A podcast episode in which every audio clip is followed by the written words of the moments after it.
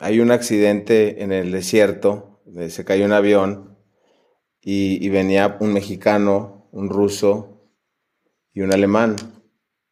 Eh, y no falta el americano, el gringo, por supuesto. Entonces eh, se cae el avión, está en el desierto, siguen avanzando, caminando, sedientos, ardiendo por el calor, por los rayos del sol y muy a lo lejos, ya agotados, cansados, casi a punto de desmayarse, ven como una especie, algo que brillaba. Y salen y llegan ahí y abajo de una palmera había una hielera gigantesca. Este, y la abren y había una Coca-Cola así como de 5 litros, ¿no? como de 5 litros, ¿no? Helada. Entonces empiezan como a pelearse por ella y... Em, eh, dice el, ruso, a ver, momento, momento. Dijo, vamos a morir en el desierto. Solamente uno se puede salvar. Si nos dividimos la Coca-Cola, vamos a morir todos porque no va a ser suficiente. Entonces vamos a hacer un concurso a ver quién se queda con la Coca-Cola. Órale, va. Este, pues va a ser un concurso de salto. Entonces, de salto de longitud. Entonces, este, ya se empieza a preparar el, el ruso, y empieza a hacer calentamientos, ya sabes, estiramientos y todo. Y sale corriendo, la madre! Dos metros quince. Ay, güey. Bueno, y ahí va el americano. Mm, sale corriendo y brinca, ¡vas! 2.75. Y falta eh, el alemán todavía, ¿no? El alemán sale corriendo, especialistas en los olímpicos de salto de, longitud, 318. Pues ya, dijo, ya, el mexa un chinch chaparrito así jodido. Este, panzón y la madre. Todos al momento de, haber saltado siempre ponían un pretexto, ¿no? O sea, el, americano siempre dijo, no, salté 2.15, pero y eso que traigo un tobillo lastimado. Y el alemán decía, no, y eso que traigo las lumbares. Y el ruso dijo, no, y eso que yo traigo una, un esguince y la madre. Y pues sale el pinche Mexa corriendo, madre! Brinca 25 centímetros el güey. Y dice, y eso que me acabo de tomar una pinche cocota de este tamaño. de 5 litros. Los agarró ocupados. Oye, pues este, este episodio de Contraseña Podcast es patrocinado por Coca-Cola. Aquí les vamos a pedir que nos manden nuestro cheque, Javier, por la, por la promoción.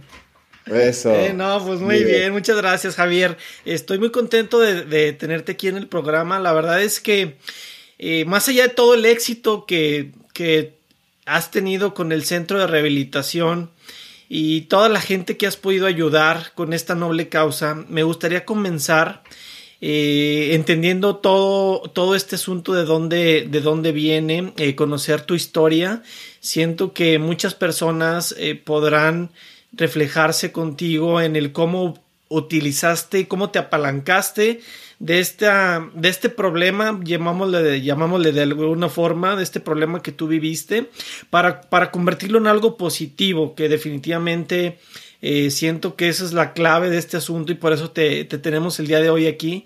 No porque hayas tenido momentos complicados en tu vida, pero sí porque supiste eh, salir de ellos y darle la vuelta de una manera espectacular.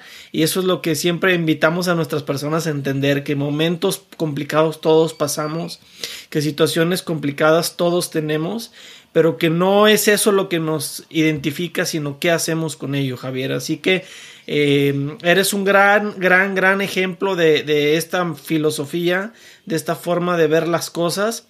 Y para entenderlo y para poderlo eh, aplicar, pues nos gustaría que, nos comentes cómo empezó tu historia, Javier. Yo soy el, más chico de, ocho hermanos. Entonces, eh, la verdad, de ninguna manera pretendo culpar a mis padres. Por supuesto que no. Este, yo tengo cuatro hijas y entiendo esta parte que a la menor o al menor, este, no es que se le quiera prestar menos atención, sino que ya por, por inercia, como se le presta menos atención, ¿verdad? Ya hay otras manos de los hermanos mayores que te atienden, etc. Entonces, este, pues yo crecí con, siento yo, eh, al menos así lo entendí después de mucho tiempo, a lo mejor con falta de atención, o a lo mejor no era la atención que yo necesitaba, tal vez. Entonces, eh, como con una carencia, digamos. Esto lo entendí muchos años después, te digo, en procesos terapéuticos. Em, entonces crece un niño como con esta carencia, a pesar de que tenía amor, tenía compañía, pero no era suficiente, tal vez no era lo, que yo necesitaba. Em, llego a la etapa donde ya el niño se convierte en un chamaco de 12 años y yo recuerdo que empezaba a hacer vagancias muy, muy cañonas para mi edad, ¿sí? Este, y así va avanzando, ¿no? Va avanzando el, nivel de, cosas y de, como de vagancias que, no le corresponden a, una persona de, 12 y luego de 14 y luego de 16, etc. Como a los 16, 17 años justamente, em, yo voy a un, cuate me invita al palenque en Chihuahua, ¿sí? Este, su papá era un, un apostador, este, a lo mejor no, no, este, no estaba enfermo, pero era un apostador de peleas de gallos y le tenían todo mucho respeto, era un empresario chihuahuense muy reconocido y que le gustaban los gallos, punto. Entonces me invita a mi cuate y yo le voy con mi papá y le digo, oye papá, este, dame dinero para ir a los gallos. Me invitó X, que luego si lo escucha, o sea, este, me invitó Juan, ¿no? A, los gallos, papá, con su papá y demás. Me dice, y yo, pues me dijo, bueno, ándale pues, como que no le encantó la idea porque antes los gallos eh, tenían un ambiente chihuahua, era un ambiente bonito, era un ambiente padre. Ya se descompuso un poco después, pero bueno, antes era, estaba padre. Social, eh, un ambiente social bonito. Em, me da mi papá dinero, le, obviamente le dije, no, el boleto está carísimo, y la cena, y esto, y lo otro. Entonces ya, me da una buena cantidad de dinero.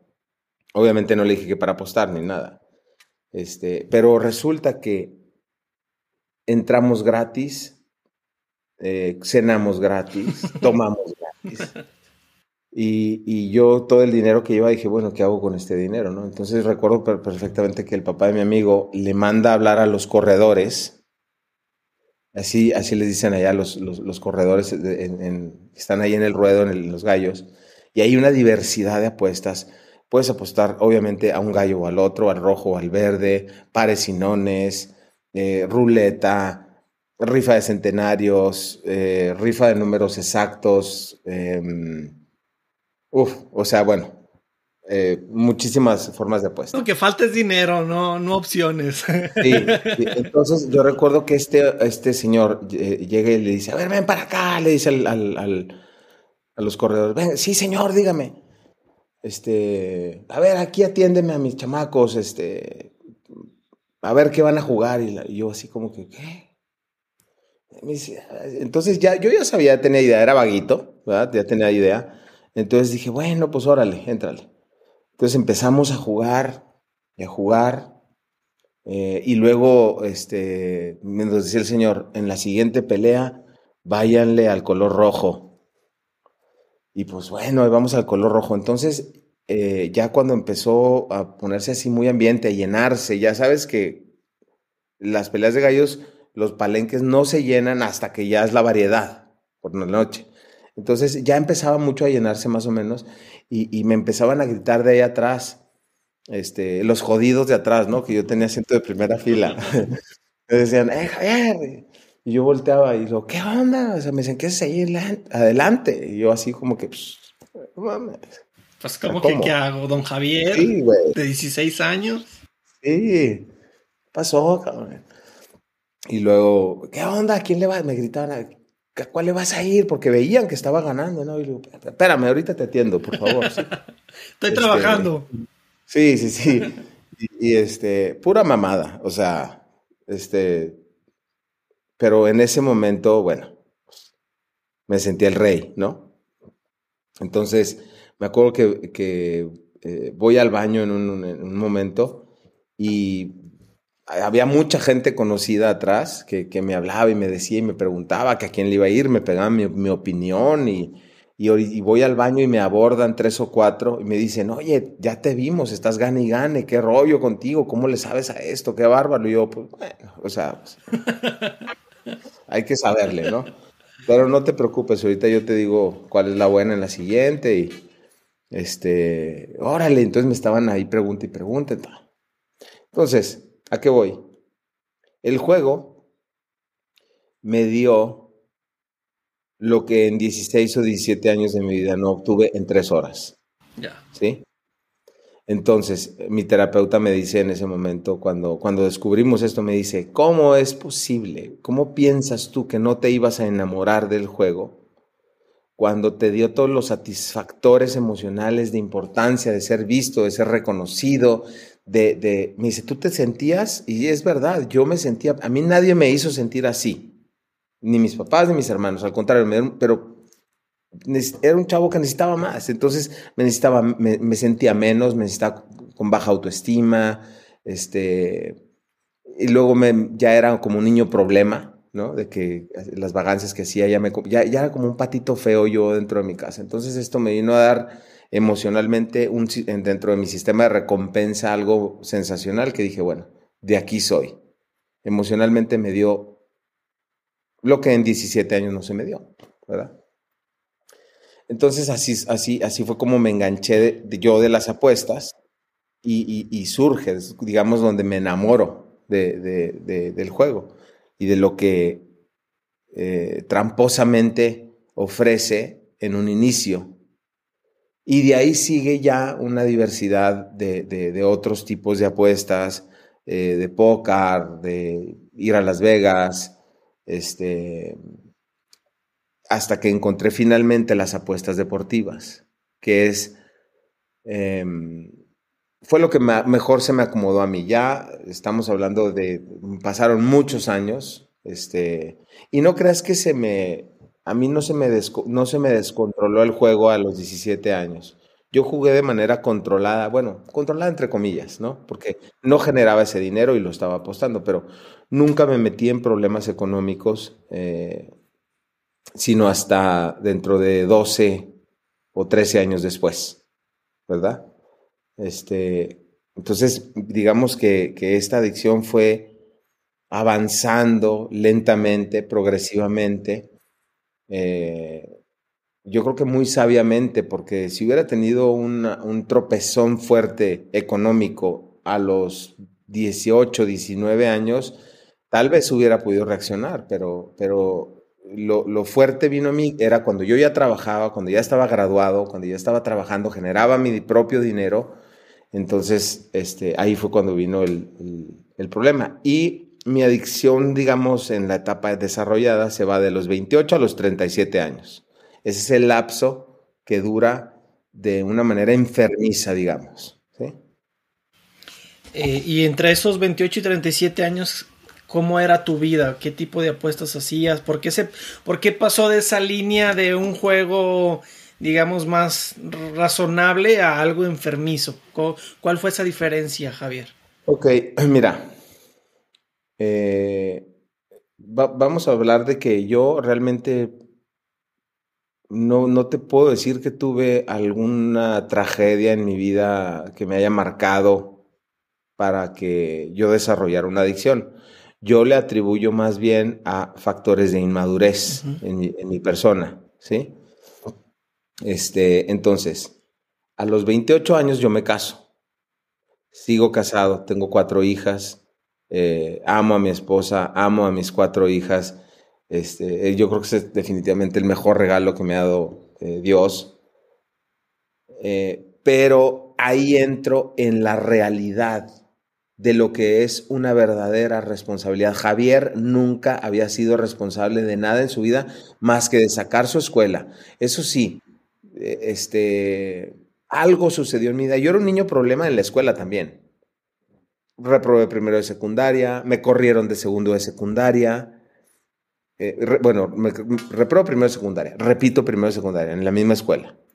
Este, inicio segundo de secundaria. Me corren, se hartan de mí en esa escuela, en segundo de secundaria, me corren, voy, paro en una escuela mm, este, gacha, malandrona, así, este, de, cuarta. Eh, tipo como lo que vivimos hoy en de cuarta, de cuarta, este, regreso al mismo colegio, empiezo tercero de secundaria, repruebo tercero de secundaria, este, hago extraordinarios, eh, y así, o sea, entonces llegó un momento en la vida en el que dije, ya, me harté también de, de, ser eso. Entonces, el día que yo decidí ingresar a preparatoria y terminé preparatoria con un promedio como de 87 y me terminé mi licenciatura en Derecho con un promedio como de 89 sin ninguna reprobada, o sea, cambió mi vida en ese sentido en el decir, ya no voy a ser el apestado de la casa porque todos mis hermanos tienen licenciaturas, maestrías, uno doctorado, este, entonces dije, no, por ahí no va. Pero seguía este factor de inmadurez en muchas otras áreas de mi vida, en muchas. Me caso, regreso ahora sí al, al punto, cuando me caso, y me doy cuenta de que ya estoy en una realidad completamente diferente. Ya no vivo en casa de mamá y papá, ya no hay, eh, aquí tienes que pagar agua, luz, teléfono, gas, este, comida, alimentación, este, ayuda, o tal vez un jardinero, eh, todo. Entonces, este, dije, no la voy a hacer. Con lo que estoy ganando, no la voy a hacer. Entonces dije, pero pues, ahí está el juego. Es una alternativa y digo, normalmente yo pensaba que era bueno para jugar y que eh, a pesar que ganas unas y pierdes otras, en el mediano y largo plazo yo pensaba que iba a obtener una ganancia. Entonces dije, bueno, así, así le voy a hacer. Tengo mi sueldo de lo que trabajo, pero yo sé que puedo hacer dos o tres veces más de lo que gano a través del juego. Entonces así empecé, justamente a los 28 años cuando me caso por esta inmadurez terrible en mí. Y yo, ¿sabes qué? Te voy a decir una cosa. Yo creo que más bien muy adentro de mí estaba buscando un pretexto para partirme la madre y jugar. ¿Sí me explico? Este, siento que es lo que mi adicción me fabricó. Javier, no vas a poder con esta carga económica, pero aquí me tienes a mí. Juego, las apuestas, utilízalo como un medio, porque cualquier otra persona con una madurez diferente a la mía se busca otra chamba, una segunda chamba, una tercera chamba, se pone a vender, se pone a hacer lo que sea, menos a arriesgar de esa manera tan absurda y tan estúpida lo poco que tenía, ¿verdad? Entonces te das cuenta y dices, no, este güey no piensa bien. Por eso dicen que la, Asociación Americana de Psiquiatría, y la OMS, la Organización Mundial de la Salud, eh, catalogan la ludopatía como un trastorno mental. Y sí, efectivamente, no hay una persona que, que pueda decir, Ah, qué bien, qué cuerdo, qué sano juicio tienes. Qué buena opción eligió. Sí, este, entonces, bueno, así empiezo a los 28 años. Eh, tenía ahí trabajo, entonces tenía que físicamente ir a mi trabajo. Eh, entonces, la apuesta deportiva me viene muy bien, porque solamente en aquel entonces, este, te estoy hablando de 1999, 2000, no había estas páginas de internet que existen hoy, eh, todo era por teléfono, casas de apuestas, digamos, clandestinas, donde hablabas, eh, hacías tu apuesta, te daban crédito y ahí ibas ganando, perdiendo, ganando, perdiendo, ganando, perdiendo, este, hasta que esto se sale de control, viene una pérdida fuerte. ¿Y qué haces? Bueno, recurres a lo, siempre se recurre uno al círculo más cercano, ¿no? Eh, familiares y amigos para pedir dinero. Pero estos se hartan.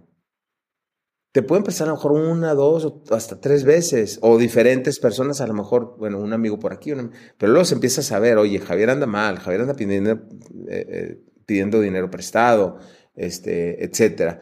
Entonces, después, cuando se te agotan esas opciones de familiares y amigos, tienes que acudir a otras fuentes, fuentes de financiamiento, como pueden ser tarjetas de crédito, préstamos bancarios y finalmente, eh, bueno, finalmente, pero ya como, como último recurso, em, empeños y préstamos eh, a, agiotistas, a, altos intereses. Entonces, este, a eso todo se va. ¿Qué sucede? El jugador, haz de cuenta que es un adicto eh, y mi droga era el dinero. ¿Sí? Entonces, si yo no tengo el dinero, no puedo jugar. Y si no puedo jugar, mm, voy a ser muy infeliz en mi, en mi día. ¿Sí? Sí, voy a estar irritable, nervioso, ansioso, este, con ganas de morirme. Eh, y el juego te alivia todo eso, ¿sí? Entonces, ¿qué voy a hacer? ¿Qué, voy a, qué va a hacer Javier para conseguir dinero? Lo que sea. Me vale madre. En ese momento no piensas y, dices, a ver, no, esto es inmoral, güey. No lo hagas. No la chingues. O sea, en ese momento no puedes pensar eso. En ese momento tu, tu cabeza te dice, consigue dinero a toda costa. Ahora, cuando una persona roba, un jugador, y esto está comprobadísimo, no lo hace, en su mente cae el autoengaño de que no, es que no es robo. Lo voy a tomar y lo voy a restituir una vez que gane. Nunca existe el dolo de decirme, lo voy a chingar, ¿no? O sea, como me lo como la, lo voy a robar y no lo voy a regresar. Porque lo más, este, lo más absurdo de todo esto es que sabemos perfectamente que eventualmente las personas se van a dar cuenta, pero uno eh, está con la ilusión de que tú vas a llegar antes con la restitución del daño o de lo robado, o de lo tomado, antes de que esa persona se dé cuenta. Entonces te digo, si se trata de empeños, de vender cosas, de pedir prestado a altos intereses, no importa porque yo necesito mi droga y mi droga es el dinero para poder jugar y, te digo, eh, eh, se vuelve ya en una, en una, situación, este, como en un círculo adictivo que, del cual no se puede salir. No, simplemente no se puede salir hasta que viene el madrazo así brutal, ¿no? Una, algo que te haga reaccionar. Híjole, se me vienen muchísimas preguntas de todo esto que nos compartes, Javier, porque lo platicas que se oye tan simple, pero detrás de todas esas ideas hay muchísimo fondo. Primero quisiera preguntarte, por ejemplo, cuando pedías prestado a tu primer círculo, cuando todavía creían en ti, ¿qué les decías que para qué era el dinero? ¿Lo hacías a escondidas o, cómo lo conseguías? Mira, normalmente te inventas algo incluso que te te puede hacer quedar bien a ti, que algún negocio, o eh, alguna mentira, se miente mucho en esto, vas transitando en contra de tus principios y tus valores con los que fuiste creado. A nadie le dijeron que mentir era bueno, ¿no? Entonces tienes que empezar a mentir y eso duele. La mentira duele. Duele al quien la hace, pero yo creo que le duele más a, quien, a quien le mienten. Entonces, oye, no, es que fíjate que traía un super business, pero no me han pagado. Me, retrasaron el pago un mes, entonces a ver si me puedes echar la mano tú mientras, porque le invertí toda mi lana, o sea, le metí un dineral mío. Me quedé sin capital, pero bueno, me va a venir eso, ese tipo de cosas, ¿no? Es bien difícil que llegues en ese momento, en esa etapa, con una persona y le digas, ando bien fregado económicamente este, tú no quieres que la gente se entere que andas fregado, no quieres. El jugador tiene una doble vida, ¿sí? Entonces, si yo desenmascaro la parte de que ando fregado económicamente, este, la ayuda va a ser de otra forma, no va a ser como yo la necesito. sí, claro. Todo el cash, ¿no? Entonces te van a decir, no, hombre, vente, yo te doy una chamba. No, güey, no quiero chamba, quiero que me prestes dinero para ir, seguirme rompiendo la madre. E, este, en teoría, literalmente, así, así lo digo hoy, pero quieres, tú quieres seguir jugando. ¿Sabes por qué sigues jugando? Porque el jugador tiene un sueño, una fantasía que casi, casi la puedes tocar, oler de que te vas a recuperar.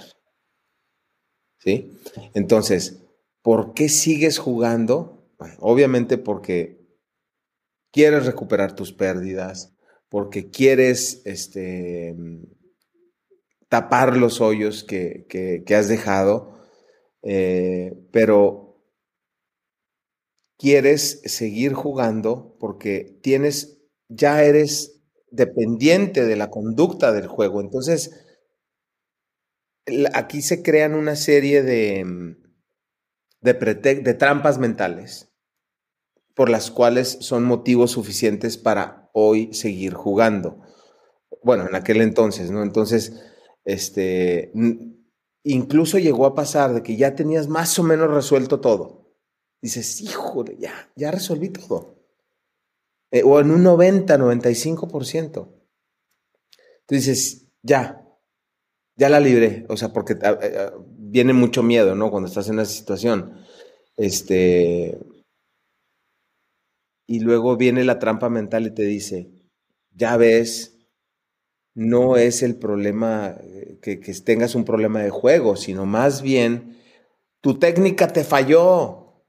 Entonces, si ahora juegas con esta misma técnica con la que te has ido comportando, has ido teniendo ganancias, seguramente vas a poder seguir jugando. Entonces, finalmente, el jugador no juega para recuperar sus pérdidas, el jugador no juega eh, para cuando gana querer ganar más, el jugador juega porque tiene una necesidad eh, eh, psicológica y muchas veces incluso hasta física de jugar, como un adicto al alcohol tiene la necesidad de la copa y tiembla así, el jugador igualmente.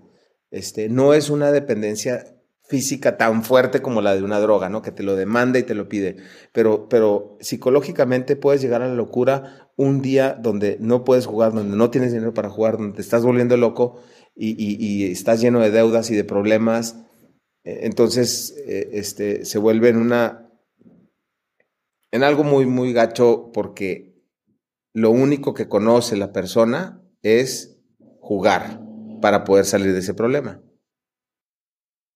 Oye Javier, entonces, a ver, estoy entendiendo eh, varias cosas de lo que nos compartes. La primera es que, aunque probablemente en ese momento estás esperando unos mejores resultados en las apuestas, porque obviamente sientes que cada vez estás mejorando o quieres creer que estás mejorando tu técnica, que ya sabes más y de que ya te toca porque te ha ido tan mal que tarde o temprano te tiene que tocar a ti. Entonces esa es como la como la parte racional detrás de la decisión que te quieres dar a creer, pero en el fondo, dime si, si estoy correcto o no de lo que explicabas, en el fondo, más allá del resultado, la droga es la apuesta como tal, o sea, la sensación de mientras apuestas a que sale el resultado, ¿esa es la droga o el resultado como tal, Javier? Es todo un proceso, porque mira, te voy a platicar eh, una experiencia real mía. Un día yo me levanto eh, después de me habían dado una madriza, ¿no? Este, en las apuestas un día antes, o sea, anterior me acuesto derrotado, triste, con los peores sentimientos que te puedas, emociones que te puedas imaginar. Me levanto, me agarro la cabeza, así digo, ¿qué voy a hacer, cabrón? O sea... Estoy en el hoyo ya. Sí, este, ya en tres o cuatro días tengo que pagar, eh, voy perdiendo, no tengo dinero. Y me acuerdo de que un amigo y es, real esto, me debía dinero. En ese momento se, se, entra una sensación de alivio. El simple y sencillo hecho de saber de que esta persona me debía dinero como que, y era, no era cualquier cantidad, era, era un dinero más o menos que me podía, con el que podía, suficiente para jugar. Híjole, le hablo. Oye, eh, Luis, ¿te acuerdas de este dinero que me debes? Sí. ¿Cómo la ves? Sabes que ando apretado y lo necesito, ¿me puedes pagar? Pues fíjate que sí, sí te puedo pagar. ¡Pum! Ahí. Una descarga de, de adrenalina, de, de alivio tremendo. Entonces ya me levanté, se me quitó todo lo que tenía, me metí en la regadera casi cantando, ¿no? Entonces, desde ese momento ya andas loco.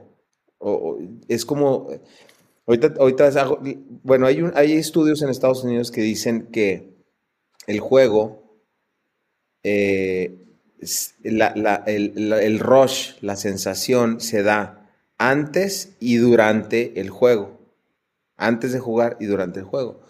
Entonces, y es muy similar a la de inhalar cocaína, ¿sí? Esa sensación es una sensación de, de, de, como de mucha sociabilidad, de, sentirte este, poderoso, de sentirte con, con, con, mucho optimismo. Este, es algo indeseable, ¿no? Este, pero entonces ya llego, me meto a bañar, agarro mi carro, voy en camino, este, llego a casa de Luis, me da mi dinero, uf, o sea, ahí ya eh, es otra. Cuando agarro el dinero, fueron el pensamiento de que me debía, me generó placer. El hablarle y decirle que si me pagaba y me dijo que sí, me generó mucho placer. El recoger el dinero, triple más placer. El llegar al lugar donde iba a depositar el dinero para poder este, eh, hacer eh, mis apuestas, porque en ese momento ya no tenía crédito, entonces tenía la alternativa de ir y depositar un dinero para con ese dinero poder jugar. Ahí más placer y al momento de seleccionar mis juegos y ponerle y decirle, eh, verán puras apuestas deportivas, esto voy a jugar, más, o sea, ya era una locura completa, absoluta. Entonces estás, digamos, entre comillas, digamos, drogado, ¿sí? Este, ¿Qué sucede en el cuerpo de un jugador? Porque en un alcohólico, en una persona adicta a las drogas o en un fármaco dependiente, hay, es un agente externo ¿sí? Te metes algo para que produzca la sensación deseada. El alcohol, la pastilla o la droga. Aquí no me meto nada. Nada, no me como el dinero ni nada. O sea, entonces, por eso estas se llaman adicciones de comportamiento o, adicciones de proceso, porque es un proceso en el cual mi sistema nervioso va segregando muchas sustancias. Javier, estoy viendo en este momento que de repente haces un movimiento raro en tu boca, como si estuvieras segregando ese tipo de sustancia o de química en tu cuerpo, Javier. O sea, ¿llegan a tu mente flachazos de, recordar esos momentos y esas sensaciones que tuviste en esos momentos? ¿O, es una eh, alucinación mía que estoy teniendo? No, no, este, sabes que este, este, hablar de esto me apasiona mucho eh, no porque me emocione o porque me esté generando jugar, este, pero el entender aquello que sucedía es maravilloso. El poder hoy entenderlo es maravilloso para mí. Obviamente me costó estudio, me costó obviamente mucho dolor y sufrimiento, pero el poder entenderlo hoy y, y poderlo pasar o transmitir a otras personas, es, este, pues es algo maravilloso, ¿no? Es definitivamente algo maravilloso. Entonces a lo mejor me entusiasmo un poquito, pero no es que esté agregando nada. Pero fíjate, en el caso de, bueno, hay dos componentes principales. La adrenalina se genera como ese, esa sustancia que genera nuestro sistema nervioso de cualquier ser humano, que produce estas sensaciones altas de riesgo, este, excitación, algo muy emocionante. Entonces el juego es muy emocionante. ¿sí? Luego se genera la dopamina y es un, otro neurotransmisor que, entre otras funciones, genera placer. Entonces, em, el juego es muy placentero, muy placentero, pero se convierte en una conducta autodestructiva. Pero en el momento, no lo puedo negar, posiblemente ha sido las cosas más placenteras que he experimentado en mi vida viéndolo así en aquel momento, ya sé, hoy lo entiendo, se convierte en una conducta autodestructiva que casi me quita todo, incluyendo la propia vida, ¿no? Este, pero amigos, familia, trabajos, oportunidades, este, mi integridad, mi dignidad, eh, al punto de ya quitarte la vida. Entonces, pues, como, como este idiota me está diciendo que es muy placentero, cuando te, pues sí, en ese momento es muy placentero. Entonces,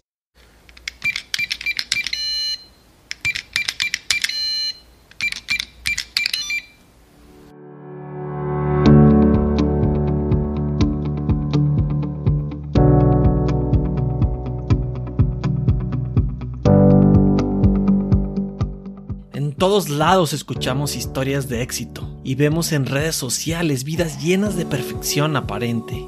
Y luego viene esa graciosa comparación contra nuestra realidad y contra nuestras peores deficiencias.